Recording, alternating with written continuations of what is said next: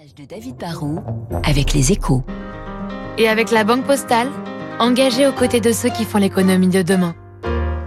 Bonjour David. Bonjour Renaud. Le football business est à la une des échos ce matin avec une interview du patron de la Ligue qui se montre très très optimiste. Oui, on peut le dire, hein, Vincent Labrune est pourtant arrivé à la tête de la Ligue de football professionnel il y a, il y a seulement 18 mois et à l'époque franchement bah, tout allait mal. Hein. Le, très juteux contrat avec Mediapro, vous vous en souvenez, était tombé à l'eau. Le Covid avait conduit à l'arrêt des championnats et la Ligue multipliait les conflits avec Canal+, son partenaire historique.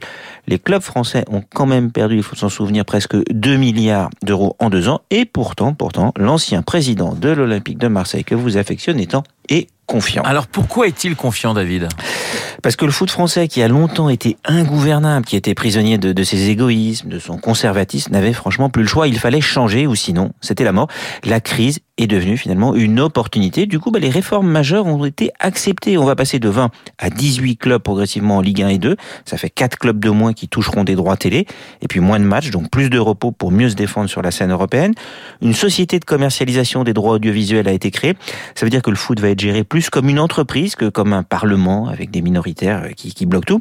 Et le fonds anglo-saxon CVC est entré au capital de cette société et va apporter un milliard et demi. C'est de l'argent frais qui permet aux clubs de rembourser une partie de leurs dettes et d'investir sur la durée pour s'améliorer. Et enfin, le foot a fait une sorte de, de, révolution culturelle en acceptant que le partage des droits télé soit moins égalitaire. Les plus forts, qui sont nos locomotives, toucheront nettement plus et donc ils seront mieux armés pour se défendre en Coupe d'Europe ou pour conserver des talents, on l'espère, comme Kylian Mbappé. David, est-ce que le, le plan de Vincent Labrune vous semble crédible?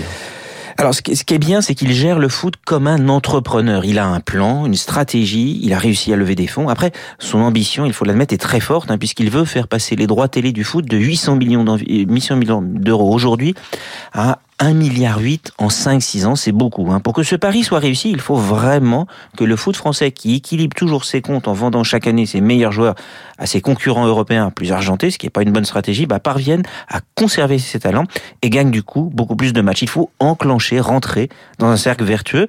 C'est pas gagné d'avance, mais si les résultats sportifs ne suivent pas, si le spectacle en France ne s'améliore pas, si les stars s'en vont, il faut être clair, hein, les recettes ne suivront pas. Car les diffuseurs qui doivent déjà dépenser beaucoup pour les séries, le cinéma ou d'autres sports ne casseront leur tirelire que si le foot français fait vibrer les fans et qu'ils n'ont pas le choix. Hein. Pour qu'Amazon, Canal+, et peut-être demain Apple enrichissent le foot tricolore, il faut qu'il donne très vite des signes d'amélioration.